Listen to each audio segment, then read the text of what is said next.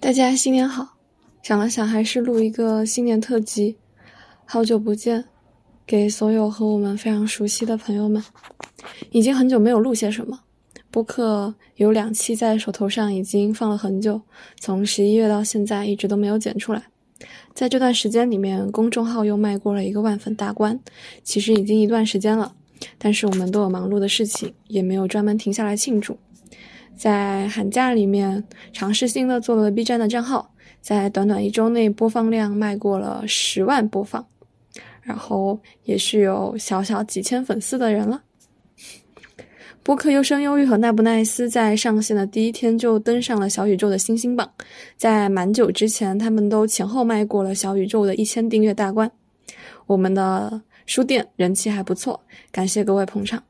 公众号和电台也得到了一些出版社老师们的认可，非常感谢，我们会继续加油。新的一年没有太多的宏图壮志，祝大家身体健康。然后我们会在其他的平台做一些小的抽奖。接下来是些唠嗑的时间。我一直有一个很想聊的话题，这是一个非常大的问题，横亘在我的生命中已经有好几年了。可能从面对这个事情到经历这个事情，大概就用了三四年的时间。我并没有完全的从里面走出来，就它可能还带着一些的副作用。我时常会得到一些新的启示，然后会更有力量去面对相似的命题。但我觉得那个巨大的命题一直还悬在空中。我觉得我还没有准备好，我还需要更多的力量。而且在此后，我其实有遇见过。类似的场景，但不一样的是，在后来经历的过程中，我得到了支持，得到了非常重要的人的支持，而且我知道了我握住了重要的东西。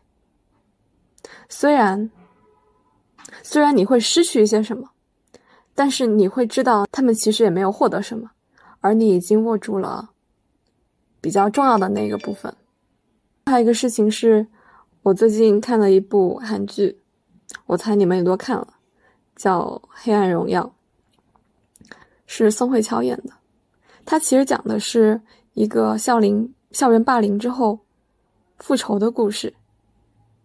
我不能说从这部电视剧里面得到了很多的力量，但我觉得似乎有得到一些启发。